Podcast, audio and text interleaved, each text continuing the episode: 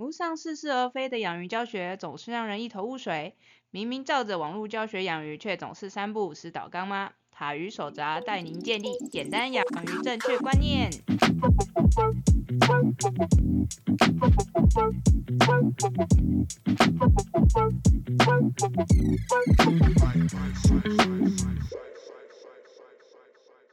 大家好，我是塔鱼手札的造型师阿喵。今天为什么没有哈喽哦哦，Hello，？Hello，大家好，我是塔鱼所的兽医师阿汪。啊，欢迎 欢迎大家今天来收听我们的水族大大不要听。对，我们的大家里面不包含水族大大。是哎，有没有发现今天阿喵听起来比较开心？对，因为今天没有要讲化学了，他耶开心多少？阿喵的喜好真的是一眼就看得出来。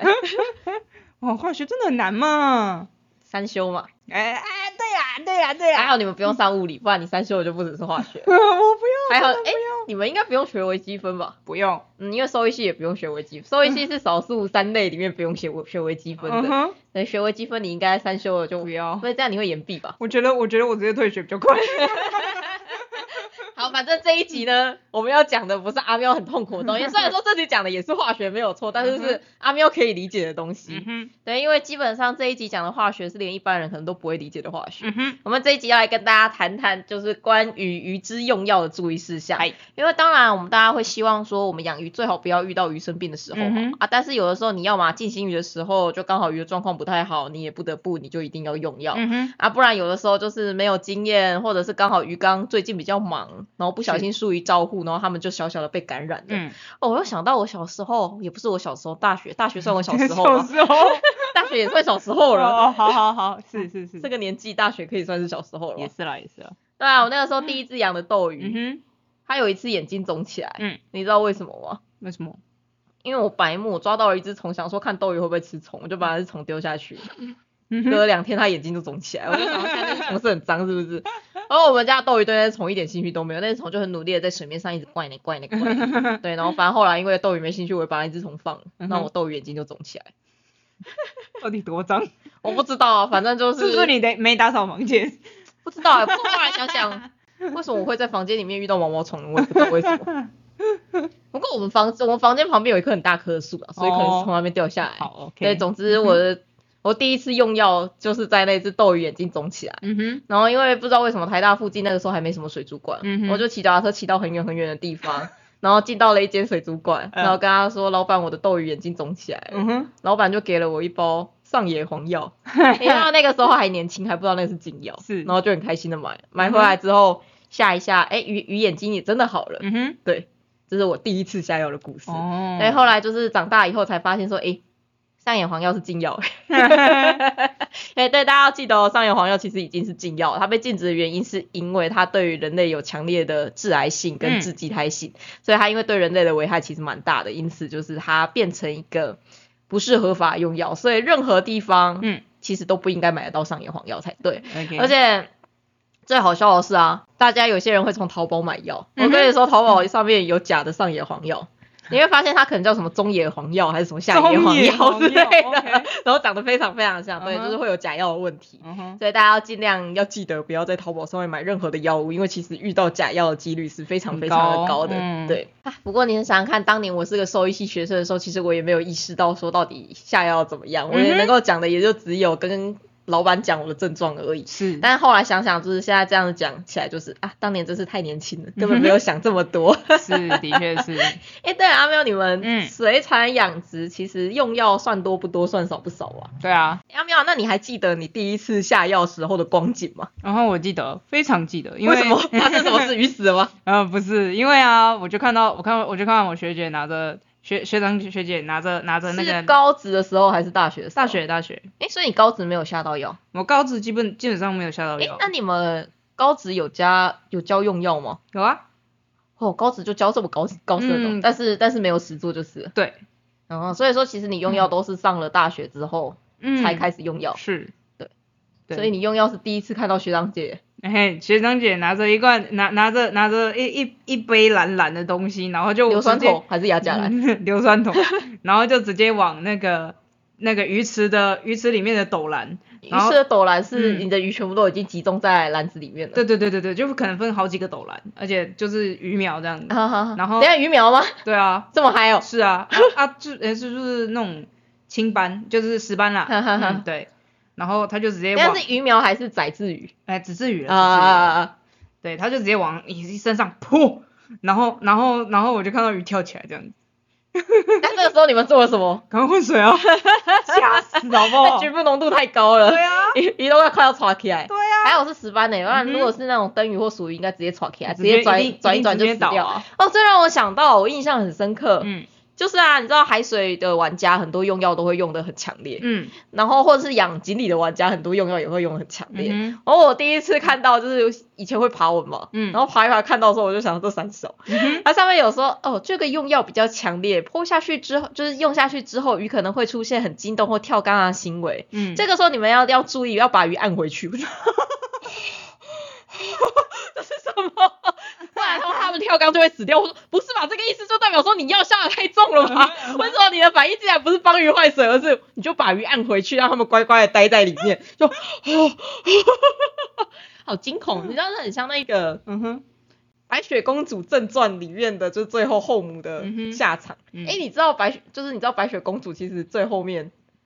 原始的版本不知道，其实有点黑暗嘛那。你掐供，原始的版本就是反正就是恋尸癖王子，嗯发现白雪公主是活人之后，心不甘情不愿的把她娶回家，然后觉得白雪公主好可怜哦，然后他们就想要搞死皇后，嗯所以国所以后来王子也变成国王，所以他们就是用登基大典还是什么理由，反正就是把皇后邀请到他们的国家去，嗯然后叫皇后在众人面前穿上的就是烧的很红很红很烫的铁鞋，然后在那边跳舞给大家看。然后从此白雪公主和王子就过着幸福快乐的生活。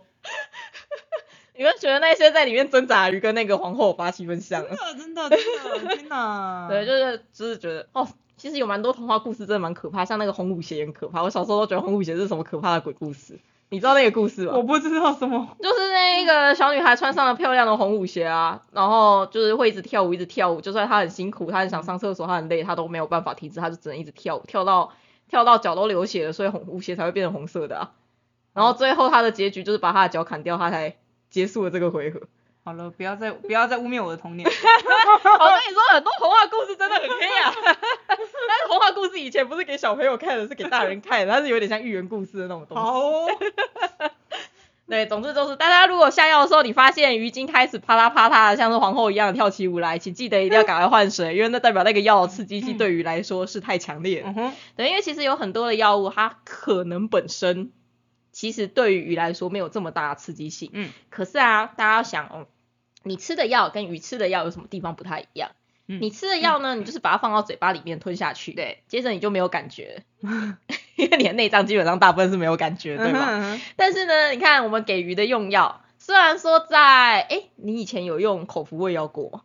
没有，哦，你们也没有。嗯对，因为有的时候经济鱼类某些情况他们会有口服给药，因为嗯就像有一些饲料它里面会加抗生素之类的，嗯就用这种方式下去口服给药。嗯但是绝大多数来说，因为口服给药它有一个很尴尬的点，嗯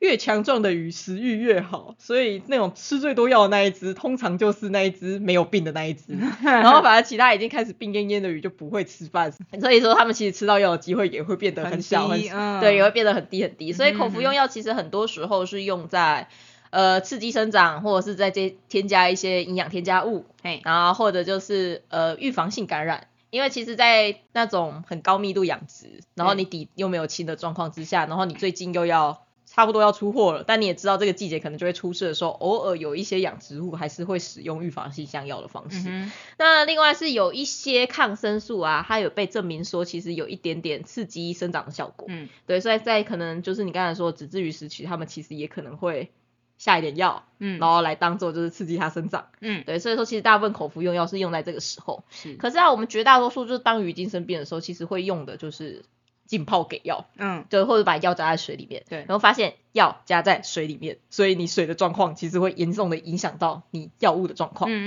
嗯对，这是鱼药跟一般的药物差异最大的地方。可是啊，我们要想要把药溶在水里面也不是这么的简单。对，因为不是这么幸运，每一种药它都会溶于水，所以有的的时候有些药物它可能是要在酸性环境才会溶于水，有些药物它可能要碱性环境才会溶于水，嗯有些药物更靠北，它要加一些有机溶剂才能够溶于水。是对，那其实啊，造成鱼之刺激的东西，并不是那个药本人，嗯而是可能是那个有机溶剂，或是可能是那个酸，或可能是那一个碱。好啊，不过硫酸铜的例子，就像阿喵刚才讲的那个硫酸铜的例子，就是铜离子自己本身很毒了，那没什么好嗯说，因为那就是一种重金属中毒的现象。是对，但是不是所有的药它本身就有毒性，但可能是它的其他部分有毒性。嗯所以其实是药就有三分毒嘛，那什么东西都有毒，就是剂量的问题。所以你哎所有的东西，所有用药，其实你重点就是大家使用之前，请详细的计算一下你现在的水体量是多少，嗯然后并且详细的看一下包装上面它写的药剂量是多少，这点是非常非常重要，因为我不希望就是治疗之后，结果鱼是被药毒死。是。对，这是有一点得不偿失，而且大家都知道鱼药很贵，就是你真的就是人财两失哎、嗯哼就是什么都没了，连鱼的命都没了。对。对，那大家应该知道鱼的鱼缸的水体量要怎么算吧？知道啊，阿喵来数学，这个你会的数学，长乘宽，然后乘水高，嗯嗯然后呢？还有然后你知道吗？知道啦，乘以一千，不是啊，除以一千，是除以一千哦哦是。除以一千，不好意思，而且大家要记得，长宽高的单位是 cm，嗨就是是公分。对对对如果说你的单位用错的话，就不是除以一千，嗯它会是除以其他。但是你嗯知道是长多少公分乘以宽多少公分乘以水高多少公分，嗯然后再除以除以一千，不是乘以一千。那大家可以再次的了解到阿妙的数学是真的很烂。对，你知道为什么要除以一千吗？诶呃那个因为因为那个算了，一公升是多少？一千一千毫升，嗯，嗯哼，一毫升的意思是什么？一立方公分。立方公分是什么？cm 乘 cm 乘 cm。嗯所以你要再除以一千才会变成公升。哦那如果你不除以一千的话，它算出来单位就是 cc。哦好，对，嗯，你知道 cc 这两个字是怎么来的吗？不知道，就是 cm 的立方，其中一个 c 是 cm，然后另外的 c 是 cube 的意思。哦，嗯，这是英文吧？这不是数学啊！哎呀，好好好，那我们再回来，不然这一集阿喵才刚开始，大概十分钟他就要死去了。大家有没有注意到一点？这是第一个大家在下药的时候很容易遇到的问题。你要算的水体量不是你的鱼缸多高，嗯是你的水量、水位多高。对，所以如果说那用一些比较毒的药的时候，但是你算的却是你的水位其实只放了一半，但是你算的却是鱼缸的高度的时候，你这个时候你的药物剂量就变两倍。对，所以大家一定要注意，就是你在下药的时候，你一定要注意到说你的水高是多少，你实际上的水体量是多少。嗯，对，因为有的时候某一些药物真的你差一点点，其实状况就会 状况就会变得差很多很多很多。对，不过还好的是，就是大部分的四组一般可以买得到的，就是不需要兽医师处方那些药物，其实毒性都没有这么的强。嗯，不过啊，在使用药物的时候，大家一定要注意，就是详阅说明书里面会有一句话非常非常的重要，嘿，叫做敏感性鱼脂或是小型鱼脂，请用一半的剂量。嗯，对，其实有蛮多药物都有这一句的。那假如说你发现这个药物它上面有写这一句，嗨，就请大家下药的时候先手下留情，你可以先从一半剂量开始，你先确定一半剂量，你家的鱼看起来没事之后，你再调整到完整的剂量，嗯这样子会比较安全。嗯，那假如说你用了一半的剂量的时候，你发现你家鱼就开始好，那就麻烦维持一半的剂量就好，因为药物再怎么样来说，就是加越多，对于鱼质的伤害会越大嘿。那你只要在比较小的伤害情况之下，你就可以去治疗它，那你为什么要再把剂量调到这么高呢？嗯哼，对，所以说大家一定要注意自己用的药上面有没有这一行字哦。嗯，这是一件非常非常重要的事，只要有这一行字，那你又没有下药的经验，那麻烦大家就是手下留情，先从比较轻的剂量开始算起嗨。那假如说你买的药啊，上面没有这一行字，那麻嗯烦大家一定要好好的加到足剂量哦，因为有很多药物是 剂量不足的话，你不止治疗会失败。对你的鱼来说，它就只是白白的吃了一个就是没有用的，然后但是又有一点毒性，它肝脏要代谢的东西，然后它但是它没有用，所以要注意一下你用的药上面它的使用说明有没有这一句话，嗯这是我觉得第一个要注意。那第二个要注意的就是你要确定你的鱼缸的水体量会是多少，嗯，对，这是另外一个要注意的事情。嘿，那这个时候啊，一定会有人说，可是医生啊，那我鱼缸里面有过滤器，嗯又有造景诶、那这嗯样子的话，我到底要扣掉多少？因为我好怕，就是我下药没有下到这么的刚刚好，嗯会不会出事啊？阿妙，你觉得这个时候该怎么办？这时候该怎么办？就是如果说你现在就是嗯用那种像上部过滤，嘿而且你的上部过滤还很大，嗯，然后你的鱼缸里面又充满了造景，嗯，充满了水草，充满了沉木，那这个时候的话，我要下药，我要怎么知道它水体量是多少？我要怎么下药？嗯，可以的话，我会把鱼捞出来。嗯，对。嗯，阿喵真不愧是个有概念的人。对，重点就是在于说，请不要在这么复杂的缸里面下药。嗯如果可以的话，所有的下药，你所有需要处理的时候呢，你要用药的时候，一定尽量的放在治疗缸里面。你让它的环境是越单纯越干净，会是最好的。嗯哼因为你要想哦，为什么你的鱼会生病啊？嗯就是鱼生病的原因到底是什么？嗯。大部分的原因其实有两大类，第一大类叫做你的鱼才刚进来，因为嗯你的鱼才刚进来，你也不知道它之前经历了什么，你也不知道它体表带有什么，你也不知道就是之前的水族店的老板嗯，对这条鱼做了什么哦事情，是。所以最一开始的时候，那条鱼会不会生病，说真的你没有办法控制，嗯，这是第一个鱼很容易生病的时间点。嗯。第二个鱼很容易生病的时间点是什么时候呢？当你鱼缸里面的配置没有做好，或是嗯当你的鱼其实营养不良的时候，嗯就是等于说是你照护上面的问题，导致于说这一条鱼它生病。那你的鱼在你的鱼缸里面生病，你觉得如果你要治疗它的话，比较好的方式是继续让它在原本的鱼缸里面，还是要把它移出来到一个干净的环境里面？嗯哼，当然就是把它移出来，因为移出来的话，它至少可以避免继续在它的主缸里面继续的生病。对，不过这边呢，有一件事情大家要注意一下，如果说你的鱼啊，它已经被你折磨到，或是他曾经被你他的前四组折磨到，他已经只要有一点点的压力，他就会在那边喘到不行，或者崩溃到不行，嗯或者到处跳来跳去，或者看起来就是随时都要被吓死的那种状况。哎，这个时候就麻烦大家不要再抓他了，嗯，因为他的状况已经很糟很糟了。是，对，如果这个时候你再抓他的话，你就会发现他可能追着追着追着，原本没事，追着追着追着，然后你放到心肝以后，他就直接翻掉，连治疗都不用治疗。啊哈，所以这一部分大家也要看自己的鱼的状况怎么样。只要你的鱼状况是还 OK，、就是它好像不是那种，就它你稍微追它一下，抓它一下，它就会崩溃的话，那当然就是可以移到治疗缸，会是最好的。那假如说就是那种已经压力大到爆肝大了，那你就不要再去碰它了，嗯 你就是。乖乖的把你鱼缸里面的所有水草拆掉，把你鱼缸里面所有造景拆掉，哎然后把你的滤材能够减少多少就减少多少的情况之下，让你的鱼缸变得相对的单纯，然后再下药，嗯它会是一个超级无敌大的工程。是，所以这就是为什么啊，我会建议大家，如果真的很想要玩造景缸，想要玩那种很大的鱼缸，而且你养了很多很多鱼的话，麻烦大家一定要好好的做好检疫。不然你想想看哦，你检疫没有做好，这个时候他在你鱼缸里面发病，接着他在鱼缸里面发病也就算了，他还在鱼缸里面造成疾病的大传染。嗯接着你要做的就是把你那些辛辛苦苦造好的所有的造景再全部拆掉，重来一次，不然就是放给那些鱼死，你只能二选一。真的，所以这会是一件非常非常非常崩溃的事情。简单来说，就是爱漂亮是需要付出代价。嗨，你希望你的鱼缸越好看，你要做的前置作业就会越多，你要注意的点就会越多，不然的话它可能就是不小心就会毁鱼蛋。是，但只要你不是那么在意它的外观，你只是希望鱼过得开开心心的话，其实它就不会这么的麻烦。嗯，就是每每个角度上面来说，好像都是这个样子。是，对，那这边的话，再给大家一个小小的算技巧吗？嗯，因为像那种很大的缸，或是那种造景缸啊，哎，你对我每次都会跟事主说，就是那你就麻烦你把那一只生病的鱼单独捞起来，嗯单独照顾。然后过了一段时间，四组就会传讯过来说，医生我抓不到鱼，他们看起来好紧张。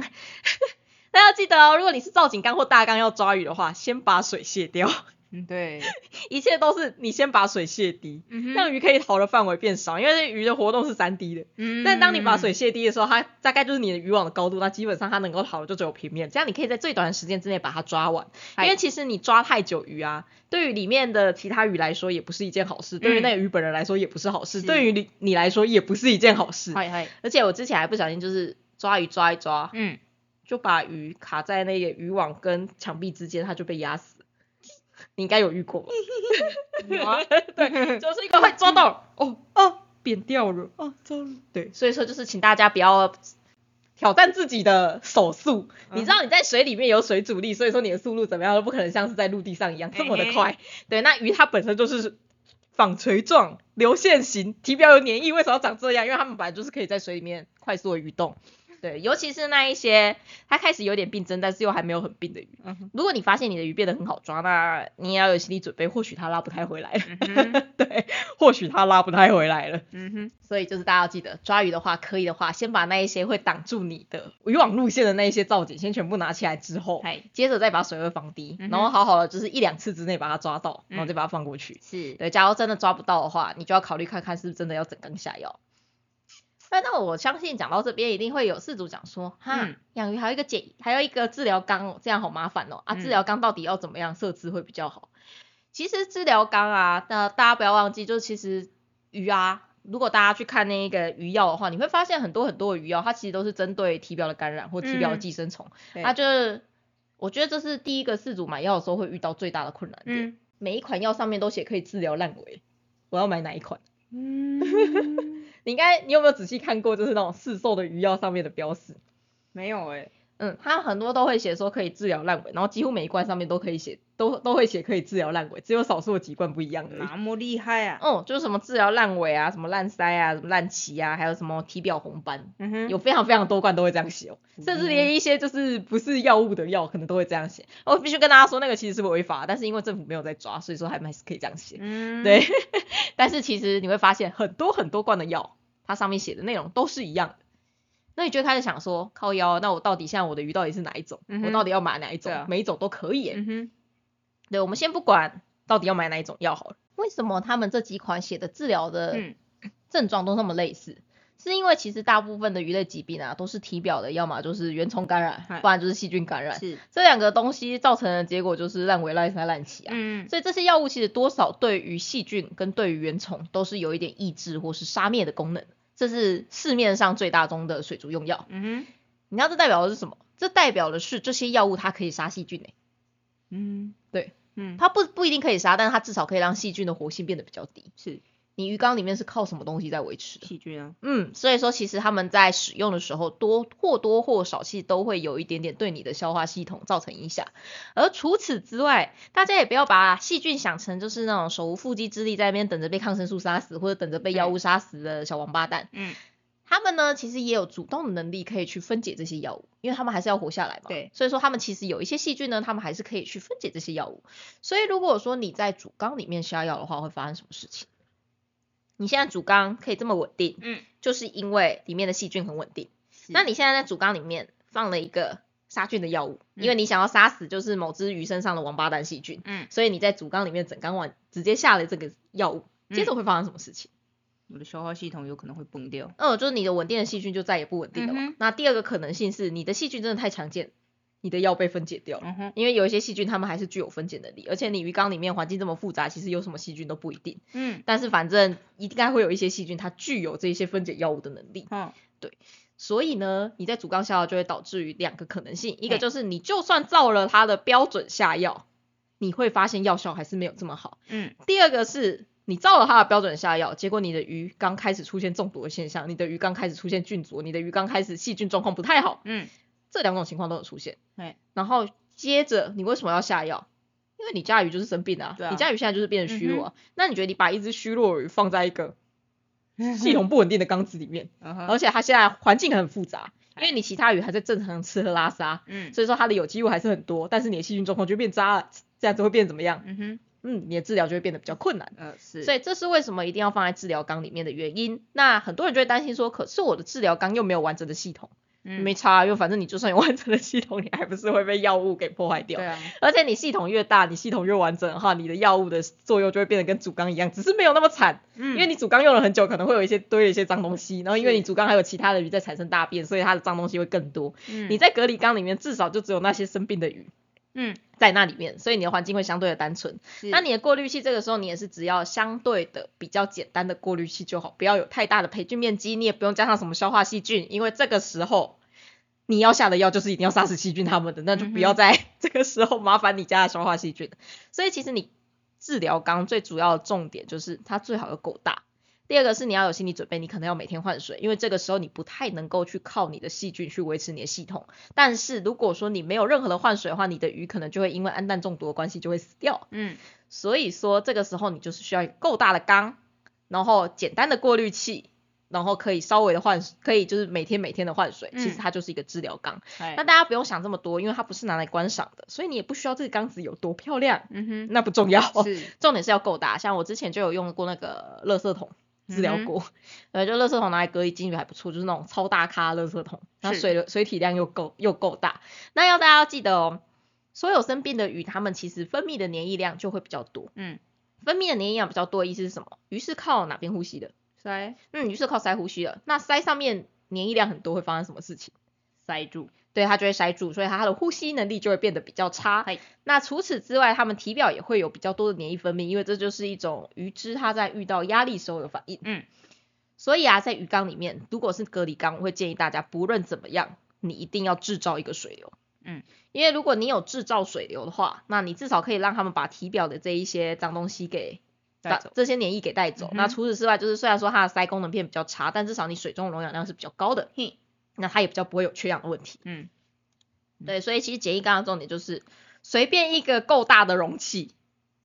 然后你要常常换水，然后里面有一个制造水流的东西，不论它是打气机也好，就是单纯打气机也好，或者是一个很简单的过滤器，像不论是一个小外挂或是一颗水妖精，其实都 OK，嘿，就都没有问题。反正你重点是要制造水流，然后顺便再收集一下一些脏东西，把细菌稍微的集中管理一下就好了。嗯对，简单来说，你的简易缸，不是你的 简也也是简易缸没有错，简易缸其实也是类类似的设计。是就你的治疗缸其实就是这样就好，那你就要心理准备，你就是要每天换水。那大家注意哦，每天换水的时候，千万不要在水里面加消化细菌，因为你现在就是要治疗细菌的。嗯哼对你水里面的话，其实坦白说，我连要不要加水稳，我都会有一点点小小的纠结。嗯因为水质稳定剂的话，其实有一些药物可能会被水质稳定剂影响。嗯对，所以其实水质稳定剂要不要加，我觉得是可以加，但是剂量你可能要稍微的拿捏一下，就是你真的要加的刚刚好，不能像以往一样，就是你想加多少就加多少。是对，就是这一部分大家要稍微的注意一下下。嗯哼那一定这个时候就会有人在想说，可是如果说要每天换水的话，那我药物剂量要怎么办？因为我现在就是药物加进去了嘛，嗯哼那我换水药物不就不见了吗？再补回去啊。对，是的，所以说大家要注意，你换水的时候，你就是换多少比例的水，你就再补多少比例的药回去。嗯对，然后最好的话就是每天换，那可以的话就是换到五十到七十 percent 都可以。以，但就是一定要每天换水，每天补药。嗯而且在这种情况之下，其实你药物的浓度会是最稳定的。嘿因为所有所有的药物治疗，就我们一直在讲，是药就有三分毒，什么东西都有毒，就是剂量问题。嗯那你治疗会不会成功，也是剂量的问题。所以如果你可以把你的鱼缸里面的药物剂量维持在一定的浓度的话，那你治疗成功的机会就是会比较大。大家不要想，大家不要以为就是药物加到水里面之后，它就一直是那个浓度咯，嗯，没有这么开心的事情。是的。很多药物啊，像尤其是那些有颜色的药物，它们其实照到光就会开始分解。嗯那甚至有些药物它其实放在水里面，它们就会不稳定，它们就会开始分解。嗯所以大家在用药的时候一定要注意，尤其是那种液体类的药物，千万不要让它碰触到任何的水分，是因为它们只要一碰到哦水分的话，其实它的那一个稳定度就会变得很低，那它就会嗯慢慢的分解掉，它就会变成一个完全没有用，只剩下颜色的东西。所以一定要注意这件事情。那还有要注意的就是照光的部分，当然你不用到完全就是把它用用那种黑黑色的布什么之类把它盖起来，不用到这么夸张，但是就是下药的时候就尽量不要开单独的水珠灯。是对，当然如果你可以避光会是最好，但是不用避光到这么的夸张。对，对。所以药物它其实加从加到水里面以后，它的剂量就会开始慢慢往下，慢慢往下，慢慢往下。所以其实有的时候，坦白说，我会故意的把药物剂量再稍微的拉高一点点。嗯假如说你没有办法每天换水，不过大家一定要注意，这个前提是你家的鱼要可以接受哦。嗯哼如果你家的鱼药物不能接受的话，除了刚才我们前面说的会像皇后一样跳起来之外，他们还有一些反应是你会看到它在鱼缸里面开始爆冲，嗯或者它会开始很喘、很喘、很喘、很喘，或者是它会变得很呆滞，然后甚至直接开始飘，这些都是中毒反应。当发现这这些反应的时候，就是麻烦，就是直接换水，没有其他的可能性，就直接换水加强打气，然后暂时不要下药。因为呢，有一个很大的重点就是，嘿跟饲料一样，饲料实验使用的鱼是健康的鱼。而我们在试验一个药物到底可不可以给鱼用的时候，它的中毒剂量在哪里的时候，我们使用的也是健康的鱼。嗯哼 如果说你的鱼并没有你想象中的这么健康，它其实可能过胖或是过瘦，或者是它的其实内脏的肝脏功能已经变得很差很差的时候，你就会发现，你照着那个说明书上面的剂量下下去，你的鱼就抓起来。嗯但原因不是因为那个药很毒，而是因为你的鱼实在是过于虚弱，它没有办法接受任何一点点的毒性存在。嗯所以呢，当你发现鱼很虚弱的时候，麻烦大家不要急着下药，因为有的时候真的下下去鱼就会死掉。药下留鱼啊。对，而且因为啊，很多很多人会发现鱼的虚弱，他们就会直接发现说鱼的虚弱等于鱼被感染，鱼被感染我就一定要下药，我不下药鱼一定就会死掉。然后下药下去以后，鱼就这个 t r a 他们结论就是这个疾病好可怕。哦，有，就是很多大大们会出现的结论。然后他们就会说这个疾病好可怕，但反正就是我用这种方式，有几只鱼还是活了过来了，呵呵。然后我心中想说，有时候根本就是因为那只鱼厉害而已，嗯哼，就算你可能什么事情都不用做，它也会活过来。是只是因为你下了药，你就觉得是你下了药好棒棒，毕竟药这么贵，我都下了，它怎么可以不好？对，所以药物浓度的维持其实是非常非常的重要。嗯那要记得，就是重点就是可以的话，你就每天换水补药，这样你的药物浓度会是最稳定的。对，那另外也会有人问说，那这样子的话，我隔离像有一些治疗，我可能要治疗一个礼拜，嗯，甚至有一些比较夸张要治疗两个礼拜，嘿，那我中间可不可以喂食？那没有，你们在水嗯产养殖的时候，如果你嗯下药的时候，你们还是会正常喂食吗？顶多停个一两天吧。嗯，但是不会就是下完药之后，然后继续给这样。对啊，就是你至少下药的那一天，你可能就不会喂食，嗯对啊，然后之后过个几天状况好转之后，你才会开始慢慢的，如果他们食欲 OK 才会喂食。对啊，那如果食欲不 OK，其实应该也不会。不会不会就不会喂啊，就不然不然不然又污染水质了。那对，这就是重点，就是呢，你在治疗的时候，我会建议至少你到治治疗缸的前面两到三天下药的时候，你就先都不要喂食。嗯哼反正对所有的鱼来说，其实两三天不吃饭都是小事，除非你家的鱼。身体真的是虚弱到一个炸裂，不然其实大部分来说两三天不吃饭是不会出事的。嗯那接着接着到底可不可以喂它吃饭？我觉得这一切是取决于说你鱼缸里面的水到底有没有办法维持在一定的不中毒的剂量。嗯因为我们现在比较担心的是，大部分人的治疗缸嗯一定会比主缸还要小，是再加上治疗缸受现在一个有药的关系，嗯然后我没有办法去有一个这么完整的系统去去去除水中的毒素，嗯而且你可能鱼脂的状况也比较差，黏液分泌比较多，所以代谢量比较大。所以在这种情况之下，其实你水脏的速度会比你的主缸还要快，非常非常多。嗯那如果说你鱼缸的水体量又不够大的话，你的水可能就会脏的很快很快。你不喂食的时候还好，因为你不喂食的时候，至少鱼不会有排泄物嘛，你不会有食物的残渣这一些嘛，所以它可能脏的速度还不会这么快。嗯。但假如你发现你的鱼缸只要一喂食，你的水质的里面的氨氮就会开始飙起来，你就会没有办法维持，那就麻烦大家就整整个治疗过程都不要喂食会是比较好，因为我们不希望治疗成功，病原成病原病原死了，但是鱼是被毒死的，嗯而且还不是被药物毒死的，是被它自己的代谢废物毒死，嗯这样子会很难过。是对，所以说这是第一个重点，就是如果说你发现你鱼缸的水质没有办法维持的话，嗯那就麻烦不要喂食。但如果说你的鱼缸的水真的是够大，而且你的鱼就真的就是治疗完之后，它状况有好转一些些，食欲也还有的话，那你可以少量喂食。就我们的目的只是为了让鱼不要饿到肚子，让鱼不要开始压力太大，开始消化自己而已。嗯所以这个时候你就是大概两天三天，然后喂食一点点，然后食物大概一两口就好，就只是让它保持它自己身体的就是一些基础运作，就只是这样而已，不用把它喂到饱，嗯就是少少的喂它一点。那等到它这个身体完全康复，你药开始停止之后。我会建议不要这个时候急着就把鱼再放回主缸里面，因为它其实药停止之后，它还需要几天的时间才能慢慢的调节自己的身体。所以可以的话，就是你治疗完以后停药以后，然后你再花个两到三天的时间下去观察，确定这条鱼都没有问题，进食也都没有问题的时候，再让它回家。嗯对，所以说就是大家不要心急，反正你都有因为已经做错了一些事情，而导致你的鱼被隔离了，不需要就是为了再多这一两天，然后急着让它回去，结果发现治疗根本没完成。嗯对，因为有时候你治疗没完成的话，你就会发现说可能下药的时候鱼看起来好好，嗯结果停药后两天它又开始复发。嗯对，那如果说你这个时候就是在看它看起来好好的时候，你就急着把它丢回去，你会发现，诶，我又在整缸里面又开始捞鱼，而且可能因为这件事情还导致说就其他鱼一起被感染，你知道这是超级得不偿失的事情。是你要做就好好把它做完吧。是对，所以说我会建议大家下药之后，就是大概再等个一两天，确定都没有问题，观察没有问题，食欲没有问题，排便没有问题，活力没有问题，再把它丢回去。嗯对，不要这么急着是把它放回去。那也会有些事主会想要问说啊，嗯那我药到底要下多久？坦白说，这没有一定的答案诶、嗯这会取决于你下药的目的是什么，那它比较有可能的判断的感染病源是什么。是我觉得这个会牵涉到比较深的鱼病学。嗯所以我会建议大家，其实可以的话啦，真的还是出现一些问题的时候，还是来咨询一下比较好。嘿对，不要自己随便的乱下药。原因是因为真的每一只鱼它的状况可能会不太一样，嗯那你要下的药物其实可能也会是不一样，然后你要下物下药物的时间点可能也是不同的，嗯它会有很多很多很多的变化，就它不是这么的简单。是对，所以我会认为说，大家如果说平常养鱼真的都没有事，但是偶尔还是出事的时候，我还是会建议大家去寻求专业的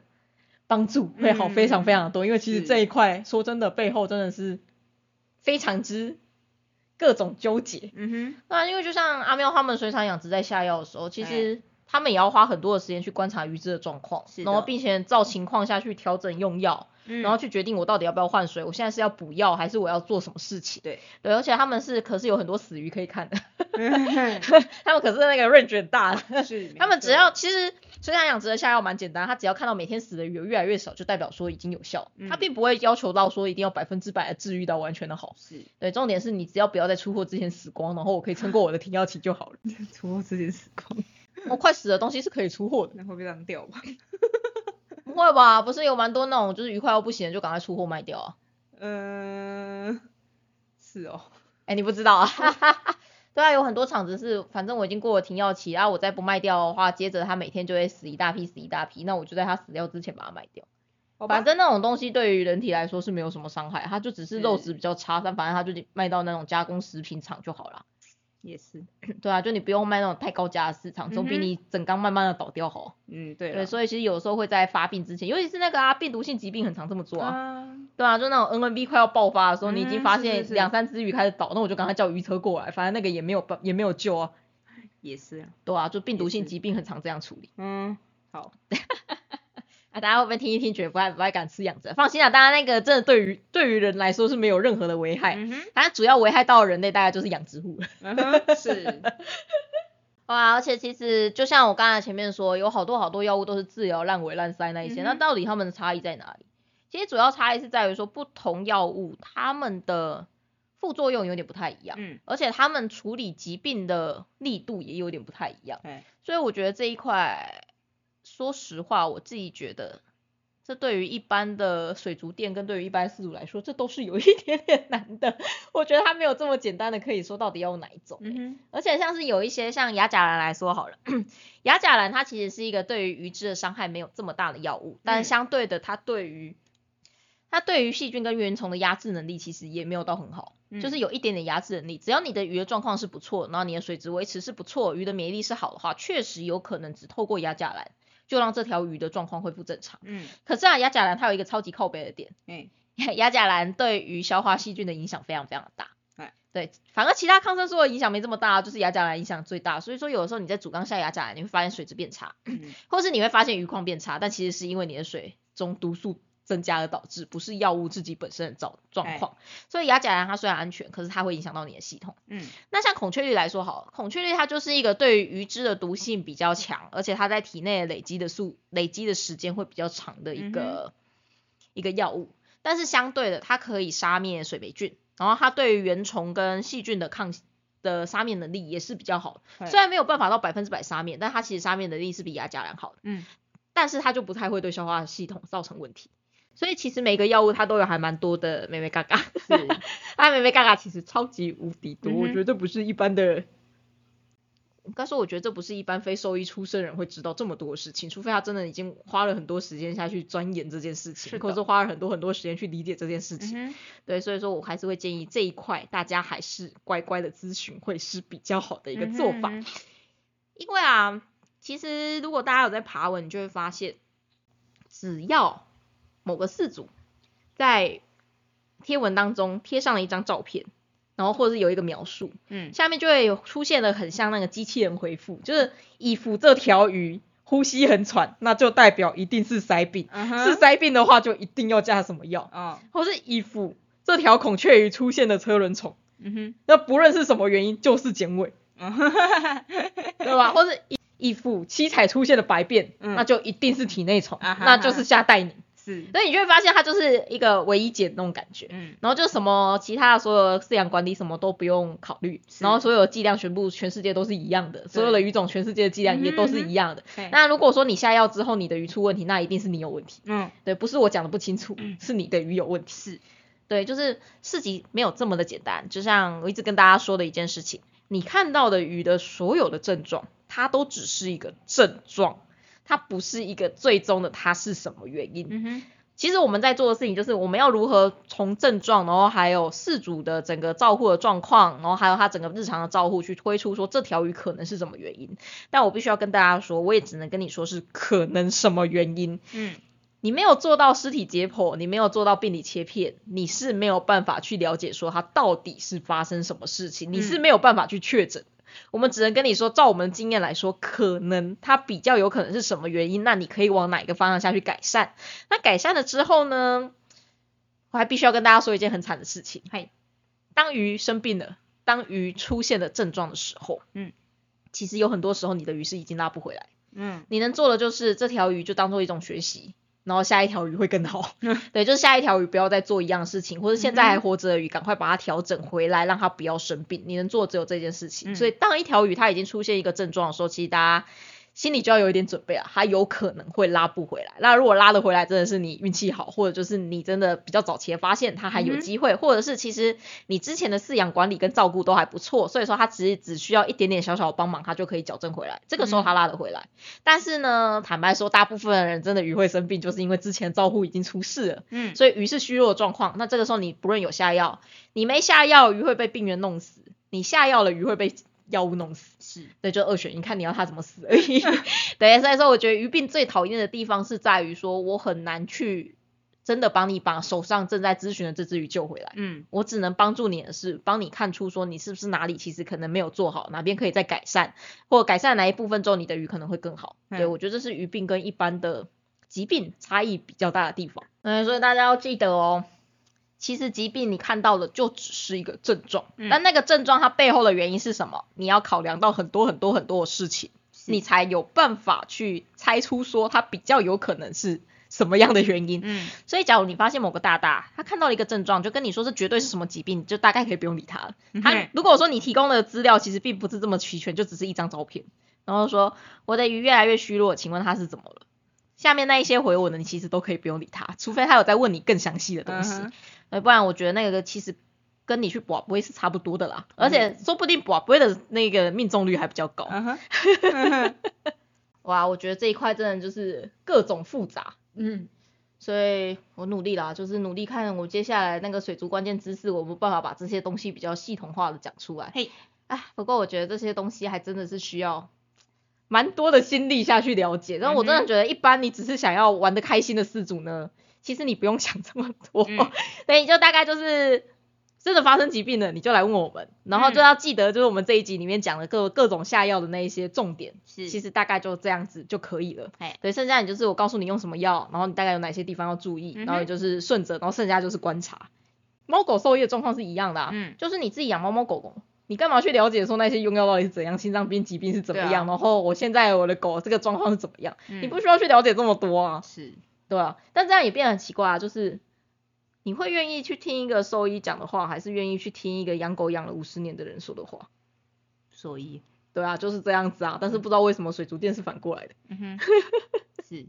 就有一种好像他只要养养养鱼养很久，他就很会用药，嗯哼，对。然后说实话，我真的觉得用药还有疾病的判断，真的是所有里面最难的东西，他需要的。背后的理论其实会多非常非常的多，嗯，就假如说你没有基础的鱼类生理学，假如你没有基础的药理学，假如你没有基础的就是这一些判断能力的话，说真的，我觉得你你也不需要去了解这么多，是真的。如果你要了解这么多的话，我们兽医真的就不用玩了。那大家每个事主都要了解这么多才能够养鱼的话，那我们真的就是可以不需要有兽医了。对啊，对，但是事实上是不可能的。嗯。对，因为这个真的就是一个很专业的学科。是啊，对我突然想到还有一件事情忘记提。嗯。有些事主会很喜欢问我说，那这样的话，我的隔离缸里面的水，我应该要用原缸的水好，还是我应该用全新的水好？阿喵，你觉得呢？全新的水。嗯，我其实会建议第一次你刚隔离的第一天，嗯，你可以用原缸水。因为我们会希望就是鱼的压力是越小越好的嘛，所以说你好不容易把它抓到，把它放过来，如果说它有一个新的水的话，其实有时候它那个中间的水质差异会是比较大。所以你会建议是一半一一半原缸还是全部都是原？我会建议第一天你就全部原缸，然后因为接下来你每天都要换水吧，你换水的时候你用新的就好了。哦，对，就是之后你再慢慢的换新水就好，但是第一天你就用原缸水，但是也不要一直都用原缸水，因为原缸水再怎么样来说都是比较脏的。是我只是希望这条鱼它在第一天经历了被你捕捞的这种压力的时候，它不用再经历第二个压力。嗯那因为到了第二天，它其实就已经稍微的缓过来一点了，所以你第二天再继续换水的话，其实对他们来说压力就不会这么大。OK，所以只是因为基于分散压力。那假如说呢，你家的鱼就是那种神经超大条，你不论怎么换水它都没差，你要直接用新水，我觉得 OK 啊，没有问题。是对，一切的操作都是以鱼鱼可以接受为主，只要鱼可以接受就没有什么不行。那只要鱼不能接受，就算人家都说可以，请也不要这么做。嗯哼嗯哼，对，其实重点只是这样子而已。那最后在用药部分，一定要提醒大家一件事情，嗯，拜托不要用来路不明的药物，真的不要哎用来路不明的药物。目前市面上合法的药物，你可以在后面都可以看到政府合法的字号，就会有一个证书的字号，是那个才是合法药物。那很多它如果说上面没有标示成分，然后也不是合法药物的东西，说真的，那个东西其实都是违法的，只是没有人去抓，然后你去检举也没有用这样而已，因为没有人负责这一块。嗯 但是那些药物呢，因为你的药效不稳定，嗯。然后你也不知道它到底里面是什么成分，你也不知道你这次鱼治疗好到底是因为你的鱼很厉害，还是这个药很厉害，所以我会建议大家，假如真的要用药的话，千万千万不要用这一些不合法的药物。嗯。那也要记得，所有的药物因为法律规定的关系，你只能在实体店面购买，嗯。你没有办法在网络上面买到药物，所以任何你可以在网络上面买到的药，绝对都是非法的，嘿。它百分之百是非法的。嗯哼。那所以说呢，如果说你家里附近刚好有比较大的水族店，那你去逛了以后，你也发现说哦这边有卖药，你就稍微记得这一家，记得一下这件事情就好。嗯那假如说很不幸的，你就是住在一个偏乡地带，嗯他很难买到药物，那有些人就会想说，但是我最近禁鱼比较多，然后也真的就是比较容易遇到疾病的问题，那我应该要备有哪一些东西会是比较好的呢？嗯哼就我会有哪些常备用药呢？嘿大家要记得哦，如果说你要用常备用药，你一定要注意药物的保存期限。嗯对你一定要注意，因为药物它只要过了保存期限，其实它的效果很容易就变得很差。嗯而当你开封之后，其实它坏掉的速度会更快。是所以说，所有的药物你都要注意它的保存期限，最好的话你可以标一个开封期限。我希望它不要开封太久。是对那到底有哪一些药物是你需要先备有的呢？呃，我会建议最重要一个东西叫做盐。嗯 盐真的很好用，尤其在淡水缸里面来说，其实你有盐的话，很多的原虫性疾病或是很多的一般的体表感染，其实你都可以处理它，而且不用到除盐，一般的精盐就好。但麻烦大家治疗的时候不要用什么芦荟盐，不要用什么黄盐、蓝盐那些有各种五颜六色的盐，因为我并不知道。这些其他的东西如果剂量增加会发生什么事情？嘿因为它的成分标示实在是是太莫名其妙了，我没有办法理解。我只能说，在治疗上面来说，我们需要就是氯化钠这个东西，所以一般的精盐就好了。嗯那如果用下精盐的话，麻烦大家一定要备有一个小小的秤子，不要再问我说一汤匙的盐到底是多重，因为不同家的盐其实它重量是不一样，不同汤匙它重量也是不一样的。而且你家的盐有没有受潮呢？其实它测出来的重量也会是不同的。嗯所以如果你要下盐的话，就麻烦大家一定要备有一个小小的秤子，不用太麻，不用太高级的，就是那种一个大概两百多块五金行买得到的料理嗯秤就好了。对，所以说这是第一个我会希望大家备有的东西，就是盐跟秤子。哎要记得要秤子哦，你要测试重量的方式绝对不是靠容量，是要直接靠靠那个重量，所以要用到称的秤子。第二个，如果说你真的想要备有一些药物的话，我会建议就是某一款的细菌用药，嗯就是我刚才前面说的那一些，就是可以什么治疗烂尾、烂塞、烂起的这一些。那嗯细菌用药的话有两大类，大家可以看一下它的成分。第一大类是比较温和的，就是含有亚甲蓝类的药物。这一款的话是在你的鱼体表有一点点怪怪，但是它整体的状况还不错的时候，你可以用这一款，因为它的伤害没这么大。嗯这是一款可以备的。嗯第二款可以备的，就是里面含有孔雀绿的药物，嗯就是它的话就是比较强烈，就是当你的鱼状况变得比较差或感染比较严重的时候，你可以嗯使用这一款。但大家要注意，这是体表上的感染，就是第二款使用是用孔雀绿的药物。那第三个你可以备有的是什么？抗生素类的药物。抗生素类的药物呢，它怎么了？为什么阿喵开始笑了起来？没有，我觉得很像电台在卖药。哎、真的耶，嗯还蛮像。对，第三种是抗生素类的药物。那其实抗生素类的药物，你市面上买得到合法药物只有两款，一款是那个治菌能，另外一款是渔夫宁嗨。这两款你二选一备着。那它的差别在哪里？刚才说的亚甲蓝跟孔雀绿的药物，它们主要治疗是体表的感染。但如果说你的感染已经入侵到体内，而且你很确定它是细菌性的疾病，那这个时候你要用的就是抗生素类的药物，这是嗯第二种你可以备用的药物。哎、第三种，对，因为第一种是盐，第二种是比体表的细菌药物，是第三种是抗生素。嗯那第四种你可以备用的药物是什么？那个大家一直在说体内虫用药，嗯或是我自己会教他六边毛虫用药，或是抗原虫药物。对，第四种药物虽然大家一直把它说成体内虫药物，但它其实主要对抗的是原虫性的感染。它就像是那一些什么克原虫啊、什么 Sera 自边毛虫啊、巴拉巴拉，就是那一些对于六边毛虫有效的药物，它们都是原虫药物。嗯这是第四款你可以备有的药物。我觉得其实只要这几款药物都在，就已经差不多。嗯然后基本上啦，我的经验是大大部分这种会去备有药物的人，嗯，他们都会发现他们药物放了一两年之后就过期，然后那罐药从来没有开过。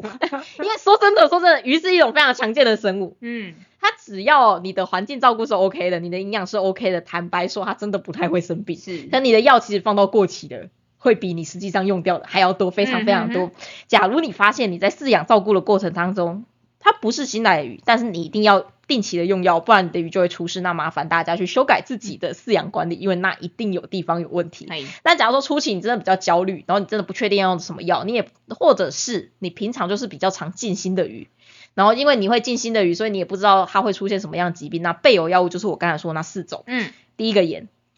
第二个含有亚甲蓝药物，第三个含有孔雀绿的药物，第四，哎，没有，第二个是含有亚甲蓝药或或孔雀绿的药物，择一，就看你喜欢哪一种。嗯然后第三个的话就是抗生素，嗯那第四个的话就是抗原虫的药物，哦大概就这几个。那假如说呢，你饲养的鱼种，它可能会有一些像三代虫或者指环虫嗯的这种吸虫类的感染，哎那你也可以备有吸虫类的药物，这没有问题。但是，哀伤的是最近吸虫类的药物缺货当中。对，所以说这一块就是比较买不到。嗯哼，对这一块，如果说大家有想要治疗的话，就是麻烦再咨询一下，因为它其实用药会变得比较麻烦，因为它必须要去买到人用的药物，那它的美美嘎嘎会超级无敌爆肝多。嗯，对，这是一个比较讨厌的地方。不过必须要强调的一点是，吸虫感染它其实是有办法在鱼缸里面共存的，你并不需要去百分之百的把它清除掉，只要你鱼缸你的鱼体是健康，你的鱼缸是干净的，其实这些吸虫它都可以控制在一定的量以下。是，所以你不一定需要百分之百的去清除它。嗯其实共存对我来说有的时候也是一个选项。是，对，所以说就是这一块虽然没有药物，但它是可以共存的疾病，嗯就大家就是尽量的小心一点。我就说我就只能我就说只能这样子，因为它现在就是药物不是直接全球大缺货当中，所以这个没有办法。是，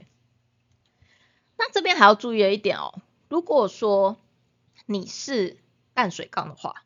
我会建议不要使用任何含有铜离子的药物。嗯任何含有铜离子的药物都尽量不要。原因是因为在淡水缸里面，铜药的毒性其实是非常的强烈。除此之外，它的铜药毒性会根据你的水质的软硬度会有很明显的差距。嗯而在淡水缸里面，其实大部分的疾病都不需要用到铜离子就可以治疗，所以对我来说，并没有一个需要去选择这么毒性这么高的药物的嗯嗯，必须必要性存在。是，但海水缸就不一样，海水缸你就真的必须要玩铜离子，因为海水缸就很靠背，就是很多疾病只能用铜离子下去治疗，对，这是两回事。但是不论怎样，淡水缸我不建议使用任何含有铜药的东西。嗯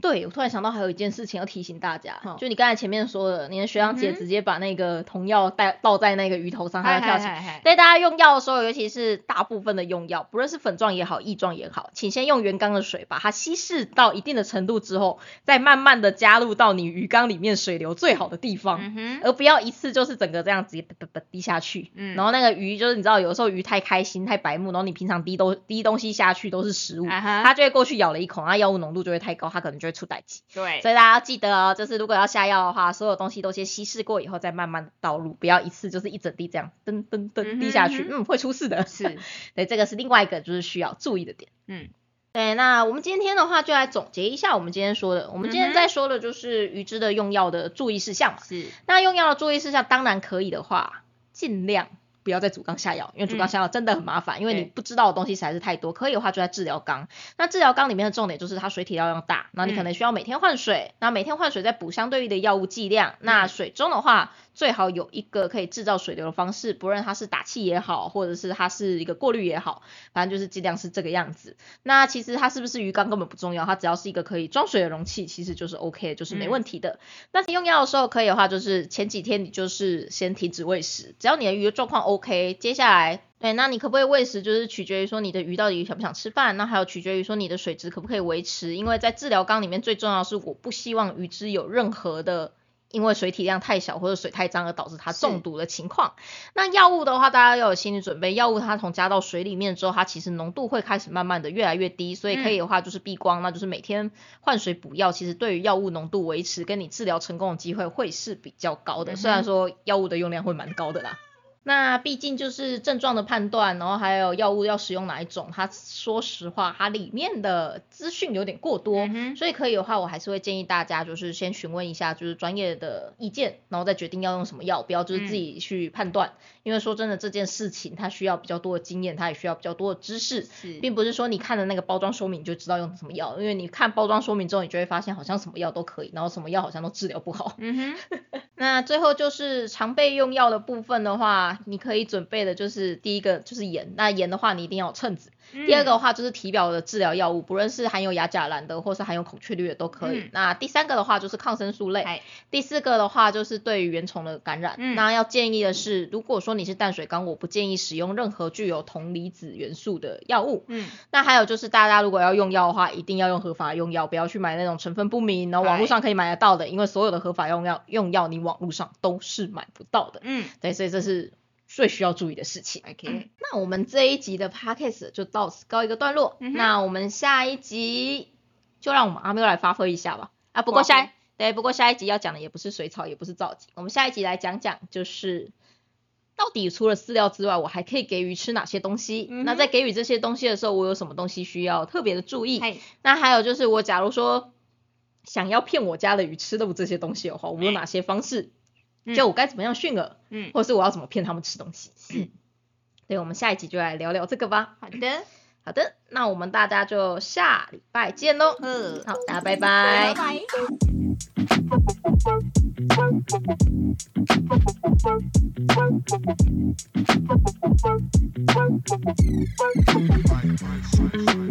拜。